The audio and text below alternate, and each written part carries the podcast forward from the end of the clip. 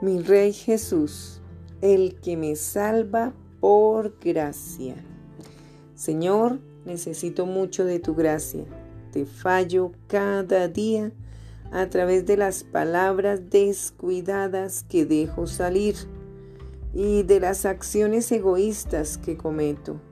Me alegro tanto de tener un Padre Celestial que cubre mis pasos con su gracia. Por favor, Perdóname por las veces que he tratado de justificar mis actos o he intentado arreglar mis errores por mi cuenta, dejándote fuera del cuadro. Ayúdame a no ceder ante el pecado, pero cuando fallo, ayúdame a no darme por vencida. Gracias por amarme más, aun cuando menos lo merezco. Recuérdame que puedo ir a ti, fuente de gracia, una y otra vez mientras intento vivir como tu princesa.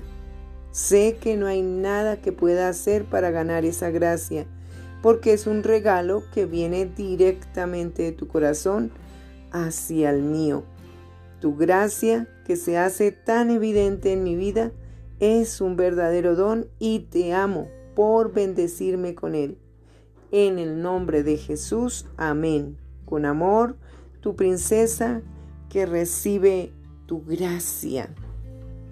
Escucha, justificados pues por la fe, tenemos paz para con Dios y por medio de nuestro Señor Jesucristo, por quien también tenemos entrada por la fe a esta gracia en la cual estamos firmes y nos gloriamos en la esperanza de la gloria de Dios.